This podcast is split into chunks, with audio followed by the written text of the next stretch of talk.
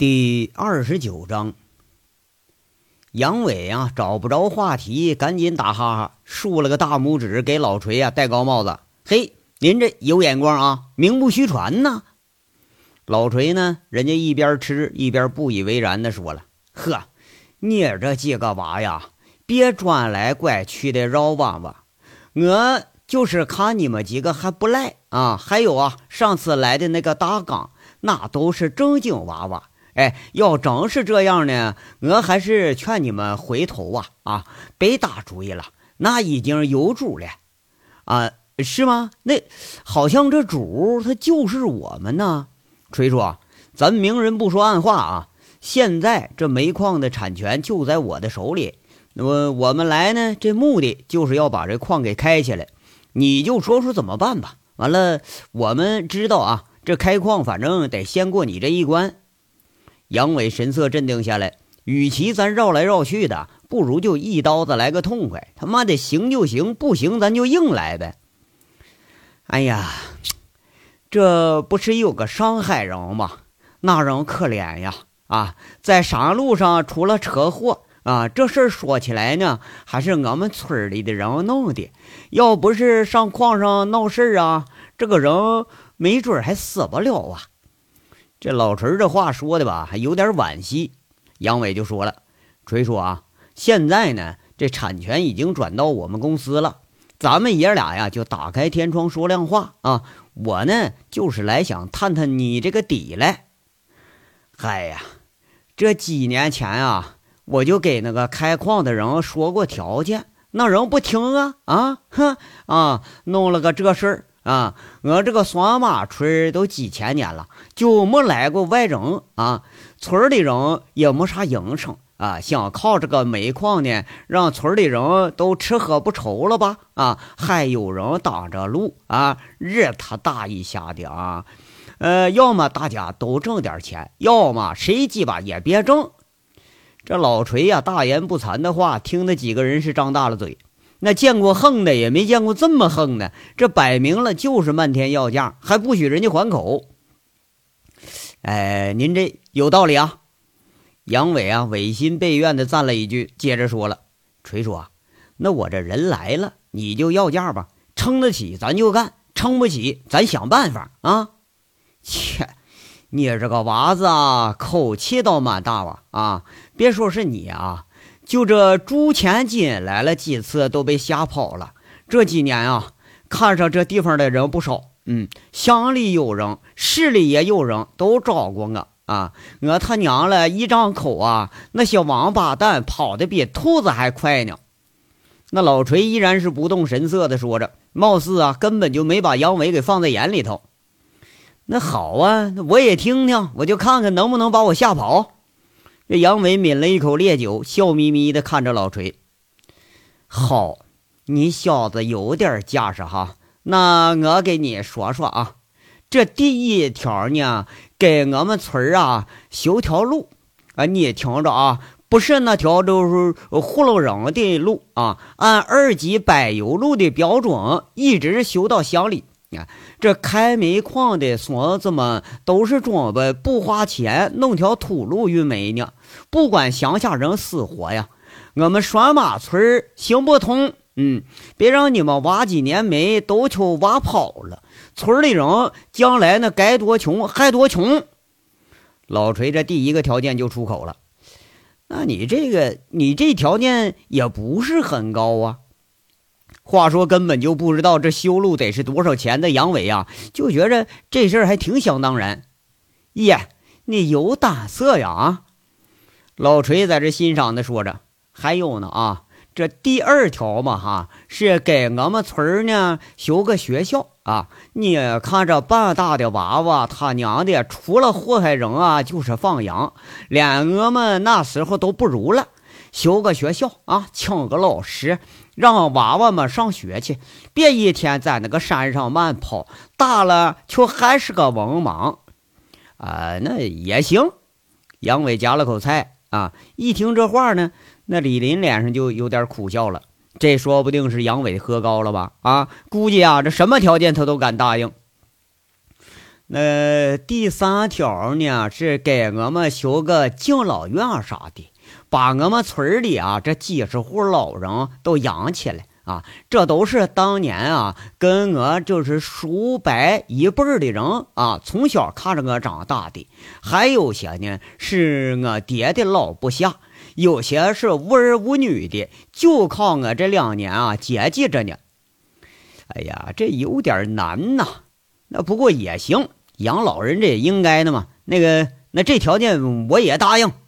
杨伟这头又同意了。哎呀，这第四条嘛，我村里这个光棍汉多呀，啊，将来呀给娃们弄个正经事干，让他们能过上好日子，能娶上个媳妇儿。老锤这第四个条件就出口了，不过马上就被打断了。嘿，得得得得，哎，锤叔，哎，我说你这说的。我听林子说，你这村儿差不多二百多个光棍呢，啊，你让我上哪儿给你拐这么多媳妇回来去？杨伟一听，这脑袋就大了，在这补充着：“还有啊，好像你这仨条件一出，这小的我养了，老的我养了，中间的我也得养。那你这村长干啥去？切，谁说我是村长了？我就不是村长。那老锤呀，眼睛一转，看样这横劲儿又出来了，啊？”是吗？这杨伟回头看着李林，李林赶忙说：“呃，公认的，公认的。虽然没挂名，但村里人呐，公认这个锤叔是村长。你这个屁呀！双马村这几十年，除了我的爹，就没有第二任村长。”那老锤啊，在这说着，这声音听着就有点落寞。这话呀，杨伟听得有有点懂了。这赵铁锤估计还是活在赵八百的阴影里呢。哎呀，得跟你们说这些干啥呢嘛？啊，这条件呢就搁这摆着呢，你们看着办啊！来，我这么个事儿，到这儿来呢，我欢迎啊！你要走呢，我欢送啊！条件是不能打折扣。这老崔最后就定音了，不是你好像。这条件也不是很难呢。杨伟喝得兴起，加之对赵氏一门有多少有点了解了，觉着这条件呐，隐隐约约好像都应该接受。切，你也倒是有胆气啊！这条件吓跑了好多人呢。朱钱进来的时候没听完就吓跑了。那赵铁锤呀，在这说上了，那个要不啊，锤叔，这些条件我答应了。回去呢，我跟那几个股东我商量一下。杨伟啊，赶紧说一声，那毕竟不是咱自己一家当家啊，是吧？这里边这东西还真就有点吃不准。老锤一听杨伟这隐含着推脱的话，就有点不高兴了，冷冷的说了：“哼，我就知道你小子在这打马虎眼呢。没事你们慢慢的商量吧。啊，我不急。”双马村都穷了几千年了，我们也不急这一时。这杨伟啊，倒没听出来，还在那兴致勃勃呢。明天呢，我们就看看矿井去，要不锤叔陪我们去呀？啊，让锯子跟你们一道去吧。我这累了，老胳膊老腿的，翻不得山了。那老锤呀，看上去兴味有点索然了。这一顿呐，喝到最后却喝的有点冷场了。那老锤推诿着说：“这身体不行，就先下场。”不过走的时候，意味深长的看了杨伟一眼。那杨伟啊，他他妈喝的正爽呢，根本就没注意。这大巨同志最后又把这几个人送回村委，然后最后一瓶酒啊，差不多都是杨伟和老锤俩人给吹了。这杨伟啊，明显有点喝高了，进了村委那一躺下就不省人事了。李林呢，本来想跟杨伟说说，那一看这架势，就叹口气，给杨伟盖上被啊，也自己睡觉去了。第二天日上三竿了，难得呀，这是一个好天气。杨伟一醒起来，那锯子已经在门外叫起来了。这几个人胡乱吃了两口粥，就在锯子的带领下上路了。从拴马村到两座煤矿啊，它是两个方向。杨伟选了其中一个雨沟的矿井，这锯子带着大家抄了小路，翻山就过去了。一路上啊，清晨秋风里带着浓浓的寒意，露水未干，刚上了半带山，这裤子袖子就是湿淋淋的一片了。城里混大的李林和贼六那是叫苦不迭，反倒是杨伟和锯子这俩人是一脸的不以为然，饶有兴致的看东啊望西呀。杨伟甚至啊半路上还摘了一大把酸枣分给俩人吃。攀上山顶的时候，那锯子就指指身处的地方，说着：“呃，杨兄弟，这就是将军岭了。下了山坡呢，就是雨沟矿井，这里是赵家的祖坟。”我的爷爷大爷呀，就埋在这儿了。说完，他指着一块向阳的地方，说着：“哎，那隐隐约约呀，荒草后面有一块偌大的石碑。走，咱看看去。”杨伟不容分说，径自走在了前面。古来英雄皆寂寞呀！看着一座座的坟包，已经是荆棘丛生，有些已经残缺的石碑，杨伟不禁唏嘘不已。那锯子指着一块无碑的坟包，说着：“啊，这是我太爷赵尚武的坟地。当年呢，我爷爷把他尸体啊给找回来，连块碑都没来得及竖。哎，这个呢，这是我爷爷赵后义的坟，这是我爹的坟。这、这、这话吧，其实他说的不对，是那碑子是他爹竖的啊。这小子呢，反正话个随他爹，人家从小啊就老上这山上来玩来呀。”杨伟一看，那碑上斜刻着“先考赵氏后裔之墓”，哎，倒也没明白这“考”是啥意思。赵八百这故事呢，他确实知道啊，就问句子：“哎，呃，这就是你抗日英雄赵八百吧？”“啊，是，那外人都这么叫。”句子在这答应着。前几年呢，有几人来过，说是要给他爷爷拍个电影啥的。完了，就在村里住了好几天，那是问东问西的。不过后来呀，也就没音儿了。赵赵大巨在这问：“那个后边那个大奥看着了吗？那是当年日本人杀害咱拴马村老百姓的公墓，当时已经烧得面目不清了。后来呀，村里人就弄了这么个公墓，每年呢都有人在这烧纸。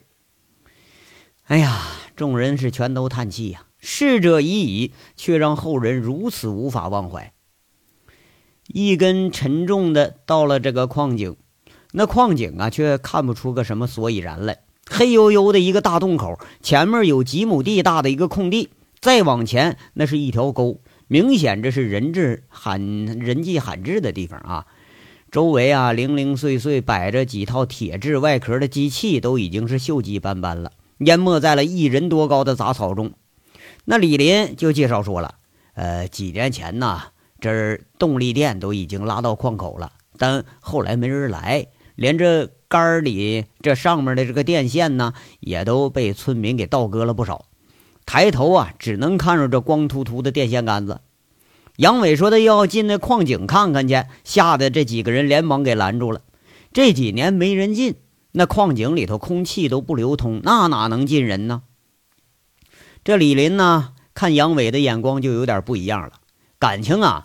这杨经理根本就不知道矿里的厉害，怪不得说这老锤说什么他答应什么呢。一路上告别拴马村，回到了城里头，老锤专门安排了一辆专用的车送出村这专车呢，赵大巨是司机，呃，俩轮就是拉车的是两头轿驴。杨伟还兴致勃勃地赶了半路，等到送到了三菱车前面，那句子说了：“杨兄弟。”下次来呀，提前通知一下，我这到时来接你啊。嘿，不是你这拴马村都没电话，手机也没信号，你让我咋通知啊？杨伟大呼小叫的在这说着。哎，这两天一进拴马村，这手机就成摆设了，十公里范围内根本就没有基站。呃，你打到那个河西村里头，呃，这个是号码啊，每天都有进村的驴车，你让他们捎个信儿，这就行了。锯子给了个固定电话的号码，杨伟记下来。锯子这才告别离去了。车是刚一起步啊，这贼六见锯子走了，就小心翼翼地问着：“哎，队长，这条件是不是太那那个了啊？你咋啥都答应了？”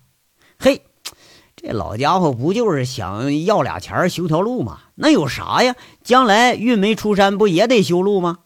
杨伟是不以为然。贼六就说了。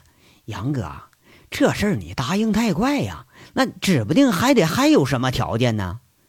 杨伟就说了：“那咋的？那你不答应啊？啊，谁都能惹，这老百姓不能惹，知道不？这他妈一千多号人呐，连黑猪来了他都吃不开，你让我咋整啊？我领着你们干进去啊？”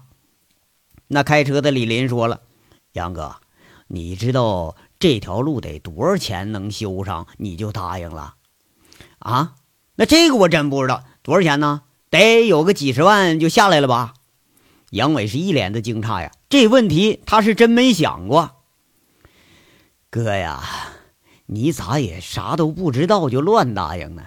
那老锤他就套你呢，几十万也就修个土路。哎，你看这山地。要全铺柏油路，连开山爆破在村里头俩煤矿的这个路，总共他得有二十公里吧？你没有个几百万，根本下不来呀！这再修个学校，修养老院，给村里人找事儿干，养那帮光棍咱这煤矿不用开了都，你直接给老锤得了。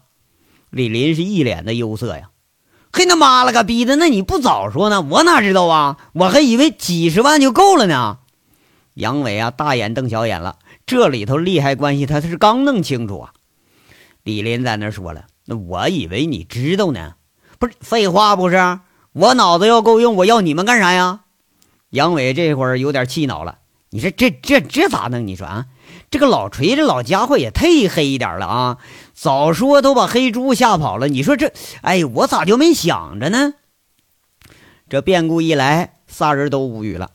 杨伟也开始啊忧心忡忡。哎，倒也真没想到代价是这么大呀！啊，怪不得这矿他没人敢去染指呢。要有几百万，那谁去受那罪干啥去？想了半天，他也想不明白，咋办呢？那咱凉拌呗，咱走着看吧。先回去问问陈大拿，要真不行啊，咱他妈不干得了呗，是不是？安心上锦绣当保安去。何况啊，哥们现在还存着二百万人民币呢。这娶媳妇啥的，那肯定是不愁了，是吧？这杨伟啊，昏昏沉沉的想着，没上高速，居然还他就睡着了。